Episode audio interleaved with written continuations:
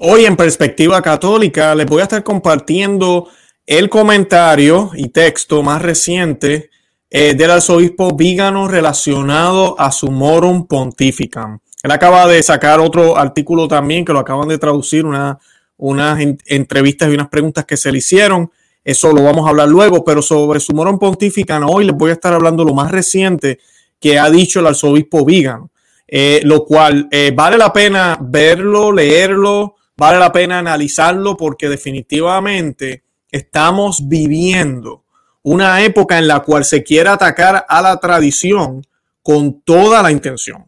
Con toda la intención es un ataque directo a la tradición. Es lo que estamos viviendo ahorita mismo. Es muy lamentable, pero es lo que se está viviendo. Como yo les he dicho muchísimas veces, a muchos de estos líderes religiosos no les gusta la misa tradicional. Hey, no hay problema. Quédese con la suya, pero deje de molestar a los que hemos llegado al Señor a través de ella, a los que hemos podido encontrar a Dios a través de ella y deje de molestar a los que se están uniendo a cientos y miles de santos que celebraron esa misma liturgia. Ya basta de tanto ataque. De eso vamos a estar hablando hoy en Perspectiva Católica con Luis Román.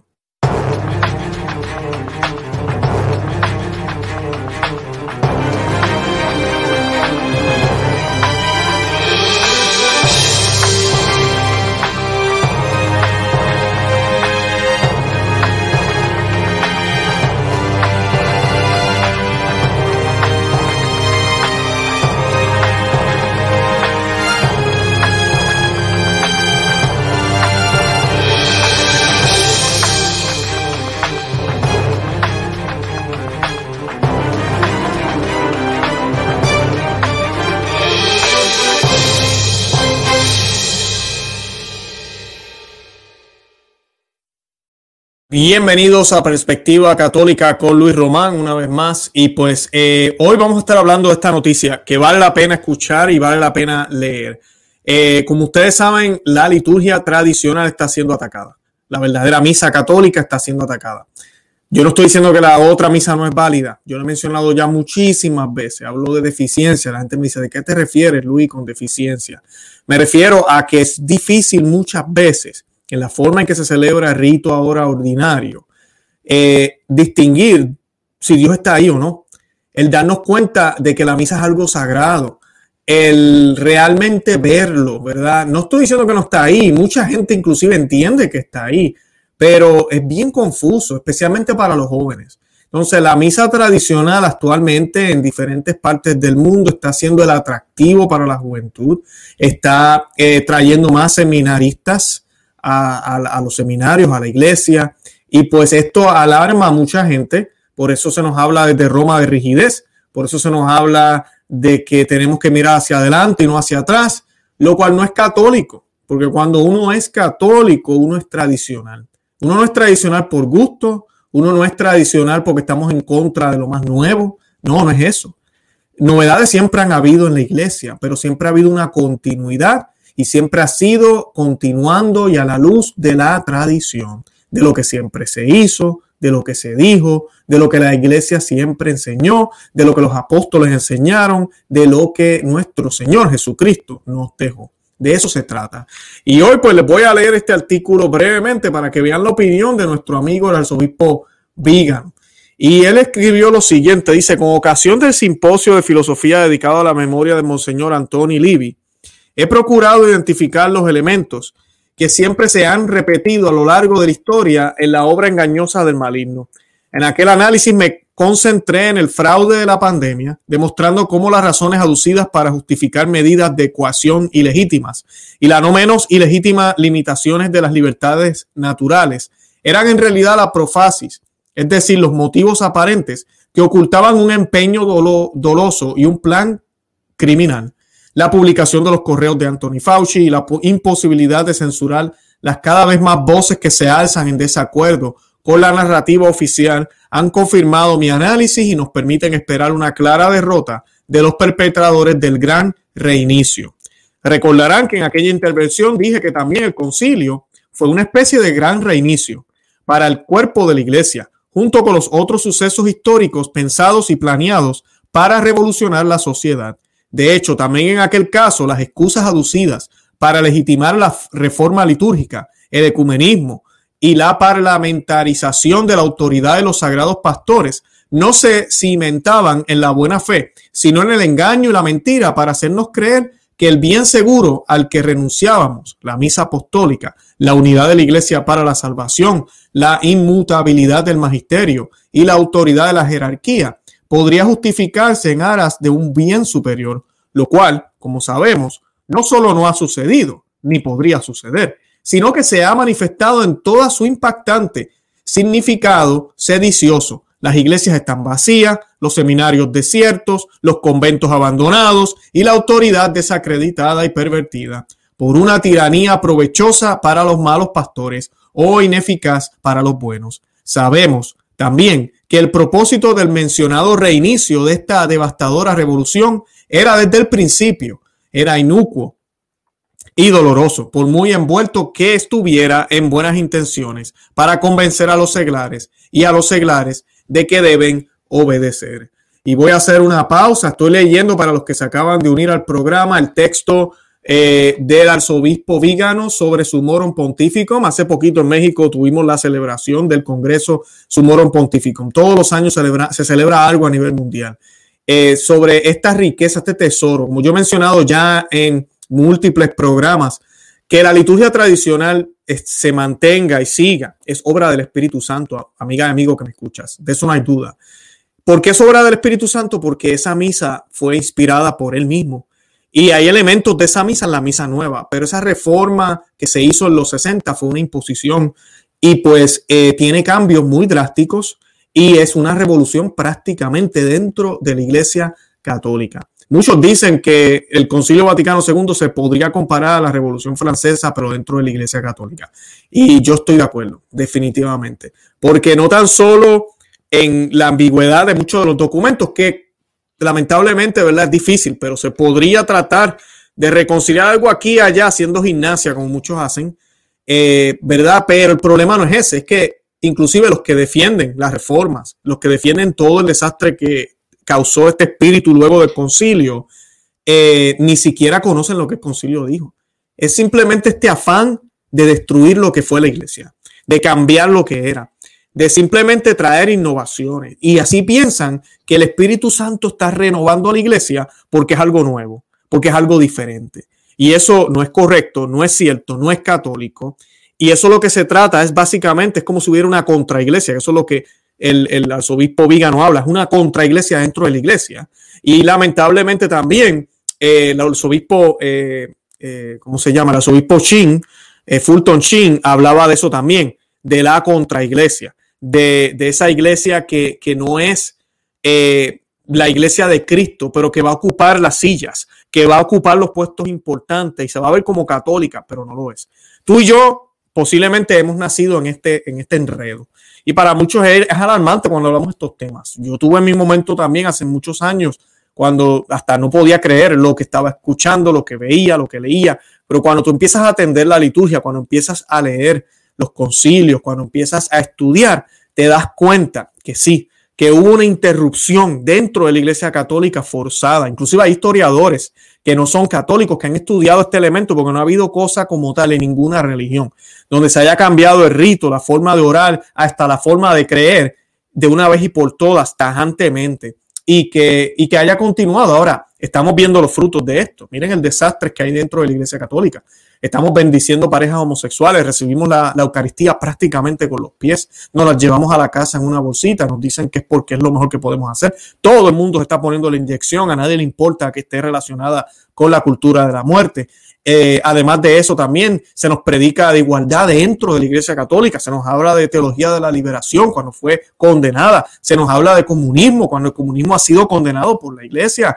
Eh, todos reparten la comunión ahora, cualquiera puede distribuir la comunión en la misa. Cuando la iglesia enseñó tajantemente que solamente el sacerdote, las manos consagradas del sacerdote podían hacer eso. Eh, esos son los cambios que hemos visto y no son buenos, son desobediencia, eso es lo que es, es desobediencia total, desobediencia total. Entonces, en aquel tiempo, en los 60, 70, 80, hubieron grupos que hablaron de esto, pero no se les hizo caso. Mucha gente tenía la esperanza de que tal vez estos cambios iban a dar fruto. Amiga, amigo que me escucha, estamos en el 2021. Qué desastre. Qué desastre. O sea, esto no, no, no, no podemos negarlo. Inclusive los que apoyaban estas ideas se están dando cuenta. Además de que al tú quitar todas las cosas que tenía la liturgia antigua, la iglesia, para salvaguardar la fe y dar espacio, ahorita estás dando espacio para innovaciones, pues que tenemos sacerdotes bailando, el eh, reggaetón en la iglesia, eh, patineta, mañana nos predica un laico, al otro día nos predica el diácono, eh, nos da la comunión todo el mundo y remundo, podemos ir vestidos como queramos, ya no se usa el velo, se canta con guitarra, tambor, como si fuera un club, todo se ha ido destruyendo, porque eso es lo que es. La gente dice, innovaciones, no, es destrucción. Todo lo que era antiguo, esos altares grandes que estaban ahí en esas catedrales ya ni se usan. Es todo una eh, revolución en contra de lo que fue la iglesia y ahora tenemos esta nueva iglesia, como le llaman. La iglesia conciliar, inclusive ellos utilizan ese término. A mí me parece escandaloso que ellos digan ese tipo de término, porque muestra la división que hubo y la ruptura que hubo eh, en términos de, reforma y de ideas, eh, luego de todas esas, esas, esas reformas, ¿verdad? En el 2007, Benedicto XVI reconoció pleno derecho de ciudadanía a la venerable misa tridentina, la devolvió, le devolvió la legitimidad que abusivamente le habían quitado hacía 50 años. En su motus, motus propio, Benedicto Summorum Pontificum declaró.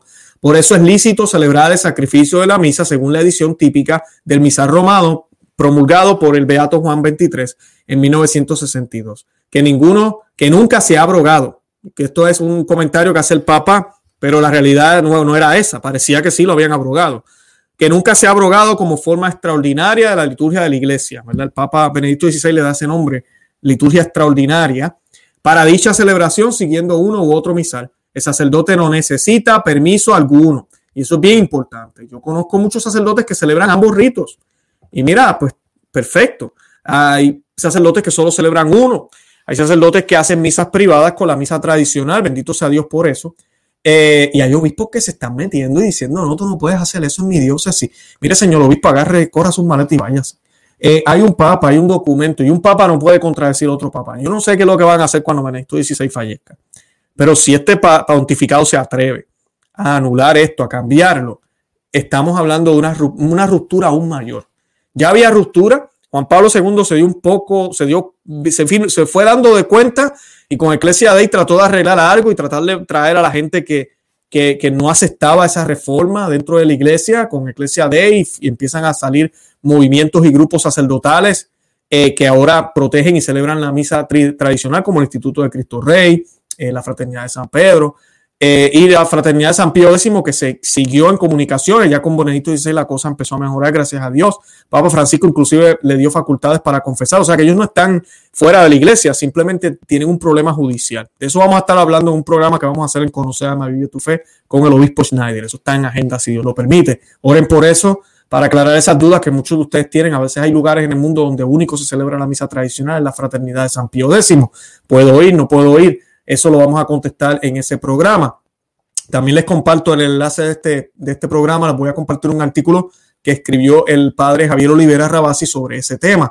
En qué circunstancias sí un católico puede ir a esas iglesias. Lo importante es que esta misa no es una protesta, esta misa no es una manifestación de división contra la nueva misa ni contra la reforma. Simplemente es un grito, ¿verdad?, de un grupo de católicos bastante grande eh, que queremos eh, respetar y cuidar la tradición católica.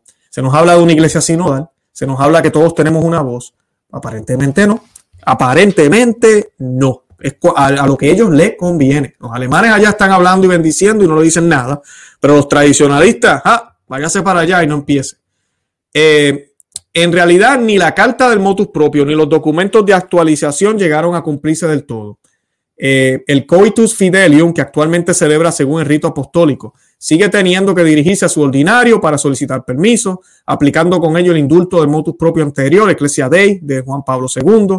El honor que con justicia corresponde a la liturgia tradicional se mitigó, equiparándola a la liturgia de la reforma posconciliar, calificando aquella de forma extraordinaria y de esta, y de esta de forma ordinaria, como si la esposa del Cordero pudiera tener dos veces, una plenamente católica y la otra equivocamente ecuménica, para dirigirse a la divina, divina majestad y a la asamblea de fieles. Aunque por otra parte es indudable, es indudable que la legitimación de la misa tridentina ha hecho mucho bien nutriendo la espiritualidad de millones de personas y acercando a la fe a muchas almas que no encontraban en la esterilidad de rito reformado el menor aliciente para la conversión o el crecimiento interior. Esas son las palabras del arzobispo Viga, para los que se acaban de unir. El arzobispo Viga dejó estos comentarios y pues los estoy compartiendo en el día de hoy. El año pasado, manifestando la típica actitud de los novadores, la Santa Sede envió a la diócesis de todo el mundo un cuestionario con miras a solicitar información sobre la aplicación del motus propio de Benito XVI. La misma redacción de las preguntas delataba una vez más su fin. Por otra parte, las respuestas llegadas a Roma debían sentar las bases de una aparente legitimidad para fijar eh, límites al motus propio o incluso eh, su abogación definitiva. Es indudable que si en, si en el solio pontificio se sentase todavía el autor de Sumorum Pontificum, el cuestionario había, habría permitido al sumo pontífice recordar a los obispos que ningún sacerdote tiene que pedir permiso para celebrar la misa por el rito antiguo y que tampoco puede ser suspendido por celebrarla. Y esto aplica a nivel mundial, sacerdotes que me escuchan. Pero la verdadera intención de quienes han querido interpelar a los obispos no parece basarse en la salud de las almas, sino en la versión teológica a un rito que expresa con claridad meridiana la fe inmutable de la Santa Iglesia y que por tanto es ajeno a la eclesiología conciliar y a la liturgia y a la doctrina y a la doctrina que presupone y transmite. No hay nada más contrario al supuesto magisterio del concilio que la liturgia tridentina. Toda oración, toda perícopa, eh, como dirigían los liturgistas, es una afrenta a los delicados oídos de los innovadores y toda ceremonia una ofensa a sus ojos.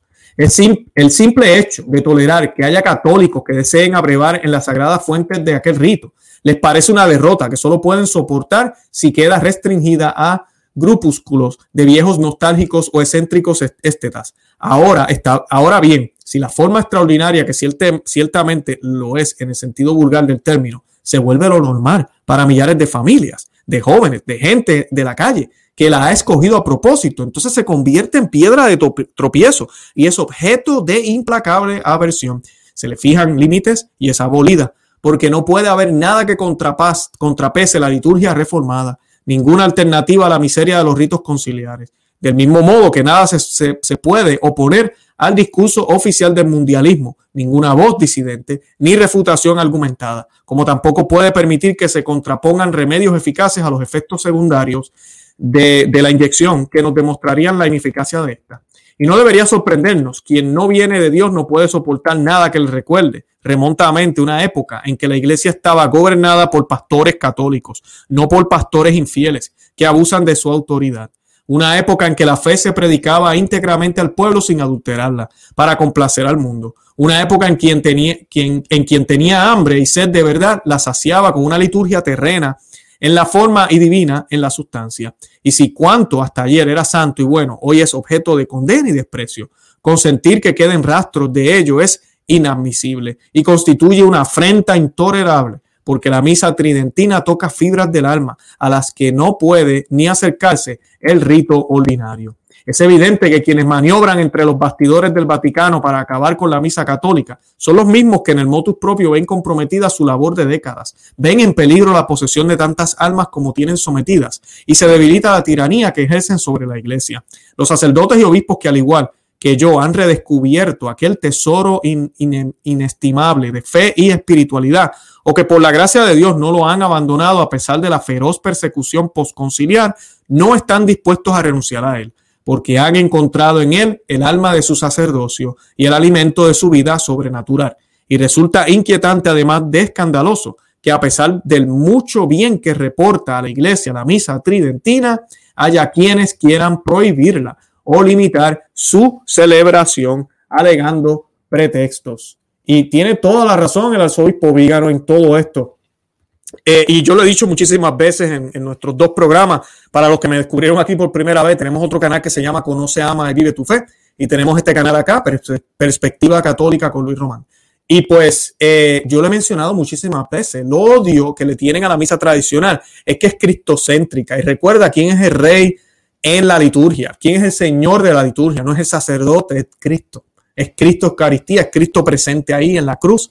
Eh, nos recuerda la actitud de contrición, de solemnidad, de seriedad, que debe tener la liturgia. Por eso tú no ves aplausos en la misa tradicional y nadie brincando así como hacen ahora los carismáticos y todos estos grupos que se han infiltrado dentro de la iglesia católica y han traído todas esas corrientes pentecostales, tal vez con buena intención, pero mira, amiga y amigo que me escucha, no es católico. Tal vez tú estás envuelto en eso, pero no es católico. Pero Luis, yo he visto gente que, que han sanado, yo he visto, sí, Dios es fiel, pero no es católico, no lo es porque se basan en emociones y se olvidan que lo principal en la liturgia no son nuestras emociones, no es cómo yo me siento, no es si la pasé bien y mi corazón palpitó, no es si la música era más alta o más fuerte, no es cuánta gente aplaudió, ni siquiera es cuánta gente había en la iglesia. No se trata de números, se trata de Él, de Cristo. Que lo que vamos a ir, entendemos, debemos entender y saber que vamos a encontrarnos con nuestro Señor en la cruz es el sacrificio perpetuo. Nos vamos a encontrar el único sacrificio que fue hecho hace dos mil años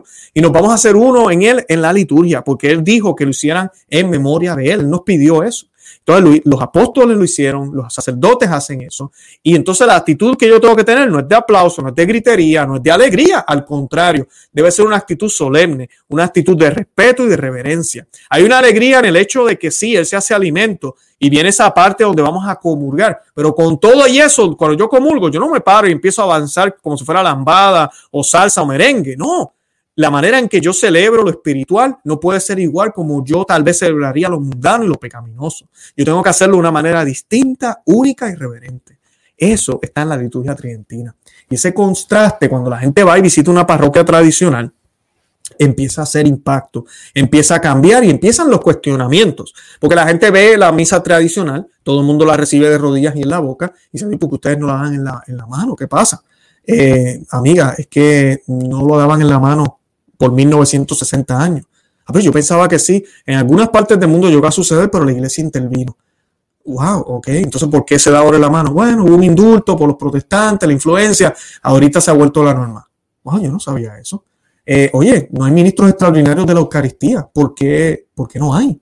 Eh, no, es que las, solo las manos consagradas, como nos lo enseñan los sínodos y los concilios, y como nos enseñó Santo Tomás de Aquino, eh, y nos enseña inclusive las Sagradas Escrituras cuando Solo a los apóstoles el Señor le dio esa orden de consagrar, a nadie más. Solo las manos consagradas pueden, pueden tocar el cuerpo del Señor. Enseñanza católica perenne de dos mil años, están ahí en los libros, concilio de Trento, concilio, eh, en todos los concilios, en el catecismo, están ahí. Pero pues nadie lo obedece ya. Ah, wow, yo no sabía eso. Eh, las mujeres están usando velo, porque ¿qué les pasa? Eh, en la, están las Sagradas Escrituras, las cartas de San Pablo, por favor léelas. Está ahí muy claro que la mujer debe cubrirse la cabeza, no por inferioridad, al contrario, porque es, ella es sagrada también. La mujer tiene un papel especial en la iglesia y lo sagrado se ve, la verdad, se cuida, se protege. El hombre no tiene que cubrirse la cabeza porque representa a, Dios en la casa. No que sea un Dios, ¿verdad? Pero sí que la, la, se ve esa, ese papel de lo que es sagrado y de lo que y de la autoridad. Una combinación, nunca olvidemos que en el matrimonio el hombre y la mujer ya no son dos, son uno. O sea que la mujer no debe sentirse mal porque el hombre no usa velo y el hombre no debe sentirse mal porque a mí no me cubren la cabeza. Al contrario, somos uno. Ese es su, ella, ella representa una parte, yo represento otra. Y bueno, y así hay tanto de la teología, porque el padre está mirando, algunos dicen de espalda. ¿Por qué está de espalda el padre? ¿Por qué no me mira a mí? Eh, amiga, amigo, el padre está orándole a Dios. Dios está ahí sí se nota. Me he dado cuenta que se, arrodilla mucho al frente del altar y hay una caja, sí se llama tabernáculo. Yo no había visto eso anteriormente. No, posiblemente en tu iglesia lo pusieron en un closet al lado. Eso es lo que están haciendo ahora recientemente. Y, bueno, y así podemos continuar. Empiezan las preguntas, empieza uno a indagar y uno recuerda y reconoce lo que es católico. Uno se da cuenta de lo que es católico. Y eso a los innovadores modernistas que llevan décadas, los hippies que se metieron en la iglesia, a los masones que se metieron en la iglesia. No lo pueden soportar porque mucha gente se ha dado cuenta, mucha gente ha abierto los ojos. Entonces, claro, tienen que detener esto. Entonces, vemos cómo empiezan a expulsar la misa tridentina de Francia, empiezan a, tratar de criticar lo que hacen las personas que celebran la misa tradicional, empiezan a buscar por dónde para limitarla, pero no prohíben las bendiciones homosexuales, eso sí que no, eso se sigue haciendo, aunque haya un documento que lo diga. Nadie se atreve a meterse con eso. Porque este pontificado es muy bueno en papel, pero no en acción para algunas cosas. Pero cuando se trata de imponer, de destruir algunas cosas, hemos visto cómo ha pasado ya. Hemos visto cómo firmaron ese contrato o ese agreement, ese acuerdo con China. Y Calder, Cardenal Ser le dijo mil veces y nadie hizo caso. Ahora tenemos a los, a los católicos en China perseguidos por querer ser fieles a la fe.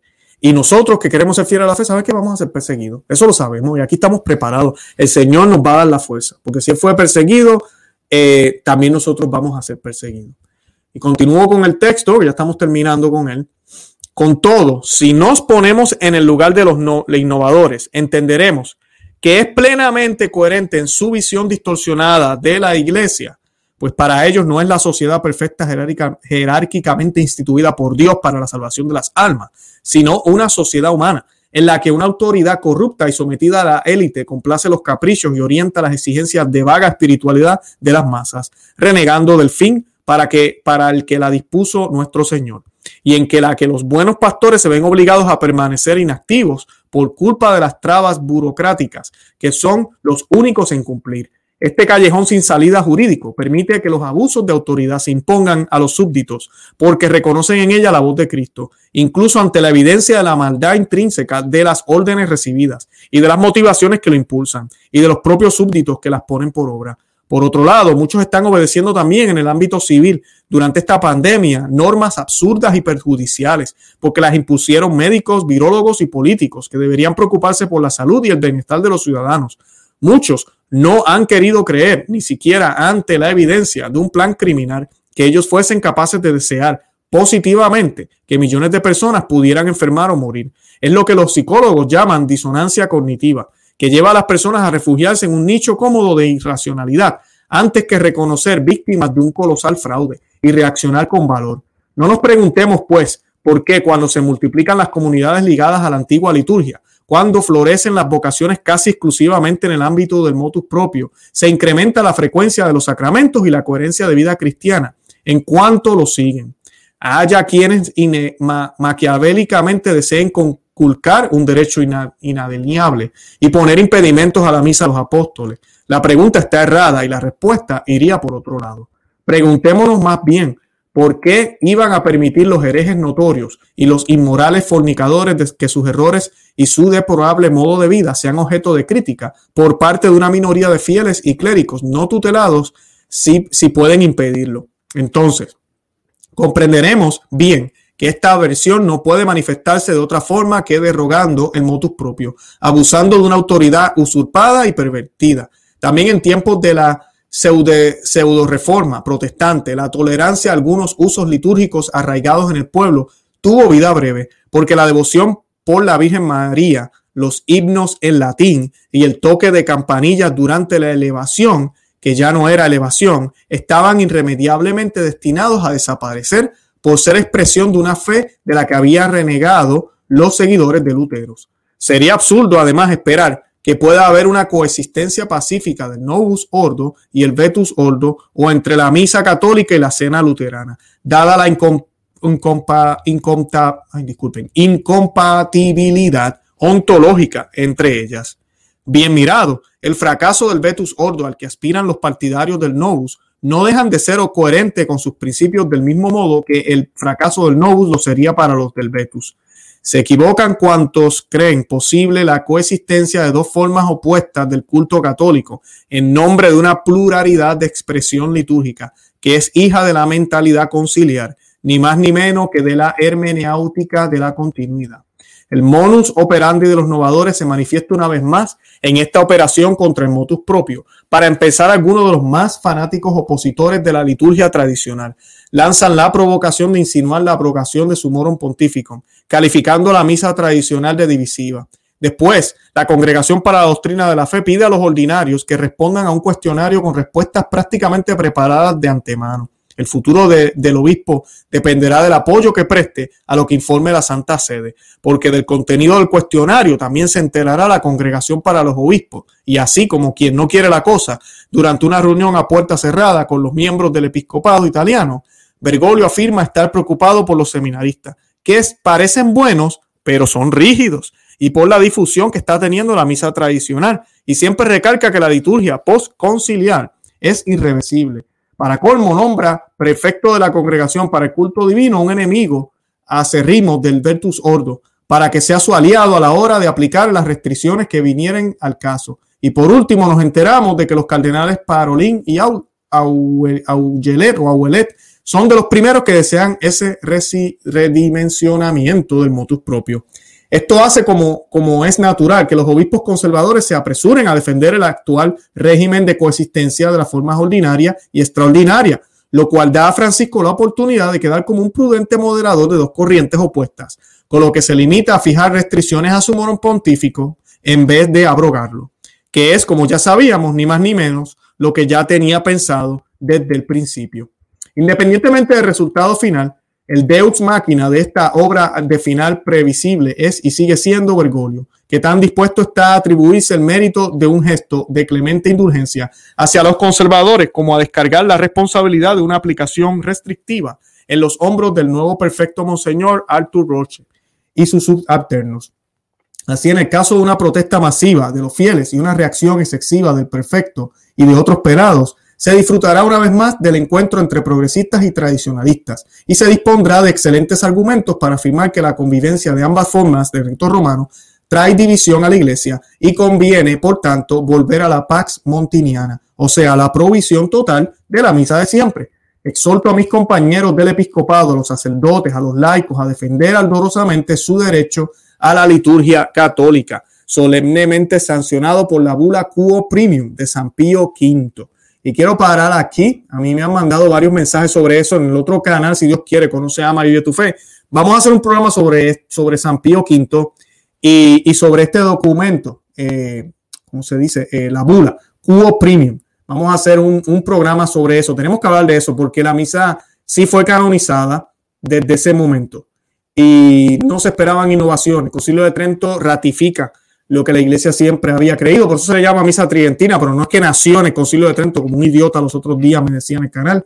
Eh, esos son los modernistas que vienen con estos argumentos tontos. La misa tridentina no nació en 1500 después de Lutero, por favor. Si usted va a una iglesia luterana, si usted va a una iglesia anglicana, usted va a ver un, un, híbrido, ¿verdad? Porque ellos se inventaron su propia liturgia, pero ellos se llevaron, se robaron eh, la forma de la misa. Por eso cuando a veces uno ve eh, misa de espalda en estos lugares, la gente a veces se confunde y piensan que la misa tradicional ahora en las iglesias católicas, bueno, eso es evangélico, eso, es anglicano, eso no es católico. Eh, no, ellos se la llevaron, ¿verdad? Y la alteraron y por eso están, ¿verdad? Excomulgados, ¿verdad? Completamente. No pertenecen a la iglesia. Eh, pero esa misa existía y siempre existió. Y pues vamos a estar hablando de eso en el programa para que hayan, ¿verdad? Estemos más claros de lo que realmente es. Ahora me encantan las palabras del arzobispo Vígano hacia los sacerdotes. Yo sé que muchos no, nos ven, son sacerdotes, eh, que ojalá les sirva de motivación para poder celebrar eh, ambos ritos si es necesario, ¿verdad? Porque pues por obediencia hay que seguir celebrando el Novus Ordo. Pero lo que yo he visto en mi experiencia es que la gente empieza a cambiar en el Novus Ordo también, aunque por más que tú traste, yo he hablado con sacerdotes y me dicen, es imposible, Luis, tener la misma efecto en la misa nueva, es imposible, pero podemos hacer lo que podemos. Y pues él dice, solemnemente sancionado por la bula Quo Premium de San Pío V y a defender junto con ella a la Santa Iglesia y al papado, porque una y otro, porque una y otro están expuestos al desecrédito y al escarnio por otra, por parte de los propios pastores. La cuestión del motus propio no es negociable de modo alguno porque corrobora la legitimidad de un rito que jamás ha sido ni podrá ser revocado. Esto es importante porque esto no fue decisión de Benedicto XVI. Benedicto XVI reconoció lo que ya es realidad. Es más, el daño, continúa Vígano, es más, el daño innegable que, estas novedades causarán a las almas y el provecho indudable para el demonio y sus secuaces, se añadirá, se añadirá el indecoroso desaire de Bergoglio a Benedicto XVI, todavía vivo. Bergoglio debería saber que la autoridad que ejerce el romano pontífice, pontífice sobre la iglesia es vicaria y que la autoridad le viene a nuestro Señor Jesucristo, única cabeza del cuerpo místico. Abusar de la autoridad apostólica y el poder de las santas llaves para un fin contrario, aquel por el que fueron instituidas por el Señor, es una ofensa inaudita a la majestad divina, una deshonra para la iglesia y una culpa por la cual deberá rendir cuentas a aquel de quien es vicario. Además, ¿quién rechaza el título de vicario? Sepa, con ello perjudica la legitimitas, legitimación de su propia autoridad. Y esto es importante. Él dice Bergoglio, está hablando de Francisco. Hay gente a veces que me dicen, Luis, ¿cómo tú vas a decir Bergoglio? Yo no soy eh, partidario de usar el nombre de Bergoglio. Es uno de los nombres del Papa Francisco. ¿Ok? Pero el, el, eh, eh, el arzobispo Vígano, para expresar su enojo hacia esta situación y hacia la forma en que este pontificado ha decidido tomar decisiones, utiliza el término Bergoglio o la palabra Bergoglio. Eh, y pues yo no pienso que sea despectivo, es el nombre de él. Eh, así que pues eh, que diga el nombre no quiere decir que está diciendo que el tipo es lo más malo, que no es papa, no, él simplemente está utilizando ese nombre. Porque como él mismo está diciendo, si él se atreviera a hacer a esta movida, no está haciendo lo que un papa debería hacer. Y él lo expresa de esa manera con el nombre de Bergoglio. Estoy leyendo el texto de Vígano, por si acaso alguno está pensando, yo, pero Luis está diciendo Bergoglio. Pues yo no estoy diciendo Bergoglio, pero sí estoy leyendo el texto del arzobispo Vígano. No es aceptable que la autoridad suprema de la iglesia se permita eliminar en una inquietante operación estilo cancel culture. Cancel culture es la cultura de la cancelación en clave religiosa, el legado que recibió de sus padres, como tampoco lo es considerar excluido de la iglesia a cuantos no estén dispuestos a aceptar la privación de la Santa Misa y los sacramentos celebrados en la forma que que ha, que, que ha, que ha creado casi dos milenios de santos. Y bien importante, quiero decir esto de cancel culture, porque eso es exactamente lo que está pasando dentro de la Iglesia Católica. Eh, no hay espacio, ellos hablan de diversidad, ellos hablan de, de, que todo el mundo tiene una voz. Mentira. Están haciendo todo lo contrario. La iglesia no es una empresa cuyo departamento de mercadeo puede retirar del catálogo productos obsoletos para presentar otros nuevos a pedido de los clientes. Muy importante el, que ellos quiten esta misa va en contra de, la iglesia. Es, por eso yo digo, no podemos seguir a los desobedientes. La gente me dice, ah, no, pero hay que ser obediente. O sea, tú vas a obedecer a los desobedientes. Bueno, suelte con eso. Ya fue doloroso que se impusiera por la fuerza a los sacerdotes y a los fieles la revolución litúrgica en nombre de la obediencia al concilio, privándolos del alma misma de la vida cristiana para sustituirla por un rito que el masón Bugnini copió del Book of Common Prayer del anglicano Cranmer. Este abuso, parcialmente corregido por Benedicto XVI con el motus propio, no puede ser de ninguna manera repetirse ahora en presencia de elementos que están todos ampliamente a favor de la liberación de liturgia de siempre. En todo caso, si de verdad se quisiese ayudar en esta crisis al pueblo de Dios, sería necesario abolir la liturgia reformada, que en 50 años ha causado más daño del que hizo el calvinismo. No sabemos si las temidas restricciones que la Santa Sede pretende fijar al motus propio afectarán a los sacerdotes diocesanos o solo a algunos institutos cuyos miembros celebran exclusivamente rito antiguo. Con todo, temo, por otro lado, ya, ya expresé en otra ocasión, que la acción demoledora de los innovadores se centre precisamente en esto último. Tal vez los innovadores puedan soportar los aspectos ceremoniales de la liturgia tridentina, pero no aceptarán en modo alguno la adhesión del andamiaje doctrinal y eclesiológico que ésta supone y que contrasta claramente con los desvíos conciliares que quieren imponer sin excepción. Por eso, es de temer que se exija a los mencionados institutos que se sometan de alguna manera a la reforma conciliar. Por ejemplo, haciendo obligatoria la celebración al menos ocasional del novus sordo, como ya deben hacer los sacerdotes diocesanos. De ese modo, quienes se acojan al motus propio no solo se verán obligados a aceptar implícitamente la liturgia reformada, sino también aceptar públicamente el nuevo rito con su carga doctrinal. Quien celebre las dos maneras quedará ipso facto desacreditado ante todo en cuanto a coherencia, dando la impresión de que la opción litúrgica será un hecho meramente estético, se podría decir coreográfico y privado, de todo juicio crítico a la misa montiniana y al espíritu que la conforma, porque se verá obligado a celebrar esa misa. Estamos ante una operación maquiavélica y astuta, con una autoridad que abusa de sus atribuciones deslegítimas a quien se supone al permitir por un lado el rito antiguo, convirtiéndolo en una cuestión de mera estética y obligándolo a un insidioso birritualismo y una adhesión insidiosa a dos estructuras doctrinales opuestas y contractantes. Roguemos, pues, roguemos a la Divina Majestad a la cual rendimos un culto perfecto al celebrar el venerable rito apostólico, que se digne iluminar a sus sagrados pastores para que desistan de sus propósitos y aumenten así las misas tridentinas por el bien de la iglesia y para la gloria de la Santísima Trinidad. invoquemos a los santos patrones de la misa, principalmente a San Gregorio Magno, San Pío V y San Pío X, y a todos los santos que a lo largo de los siglos celebraron el santo sacrificio en la forma en que se nos transmitió para que la custodiemos fielmente. Que su intercesión ante el trono de Dios nos alcance la conservación de la misa de siempre, para que gracias a ella podamos santificarnos, afianzarnos en la virtud y resistir los ataques del maligno. Y si los pecados del clero llegasen en algún momento a merecer un castigo tan severo como el que profetizó Daniel, preparémonos para descender a las catacumbas, ofreciendo esa prueba por la conversión de los pastores. Carlos María Vígano, arzobispo, eso lo escribió el 9 de junio de este año, hace una semana más o menos. Así que ese es el texto, el Señor lo bendiga. Y pues yo más o menos ya dije algunas palabras, sé que es un documento largo y leí bastante, pero creo que es buenísimo. Así que exhorto a los que llegaron en medio del programa que vayan al principio, vean el grabado y puedan eh, eh, escuchar eh, todo el texto. yo voy a compartirles el enlace para que lo puedan leer también. Y nada, los invito a que se suscriban a este podcast. conoce, vayan a conoceamavivetufe.com. Ese es nuestro blog, nuestro website. Conoce, ama y vive tu fe Para que se suscriban ahí también y obtengan toda la información y no se pierdan nada. También les pido que se suscriban aquí a Perspectiva Católica con Luis Román en YouTube y que se suscriban a nuestro otro canal, Conoce, Ama y Vive tu Fe en YouTube también. De verdad que los amo en el amor de Cristo. Les pido que oren por esto para que el Señor permita que el rito tradicional, la misa de siempre, permanezca. Los amo en el amor de Cristo y Santa María. Ora pro nobis. Que Dios los bendiga.